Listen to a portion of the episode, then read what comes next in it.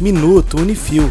Olá, sou Luciano Gatti, biomédico, mestre e doutor em genética e biologia molecular, coordenador do curso de biomedicina da Unifil. Qual é o objetivo da vacinação? As imunizações têm como objetivo estimular o organismo a produzir anticorpos contra determinados germes, principalmente bactérias e vírus, sem antes ter entrado em contato com determinado germe. A lógica da vacina é tentar estimular o organismo a produzir esses anticorpos, que são proteínas de defesa, sem que ele precise ter ficado doente antes. E as vacinas são seguras? Toda vacina licenciada para uso passou antes por diversas fases de avaliação, desde os processos iniciais de desenvolvimento até a produção final e a fase fase de aplicação, garantindo assim a sua segurança. Além disso, elas são avaliadas e aprovadas por institutos reguladores. No Brasil, essa função cabe à Anvisa, Agência Nacional de Vigilância Sanitária. Desta forma,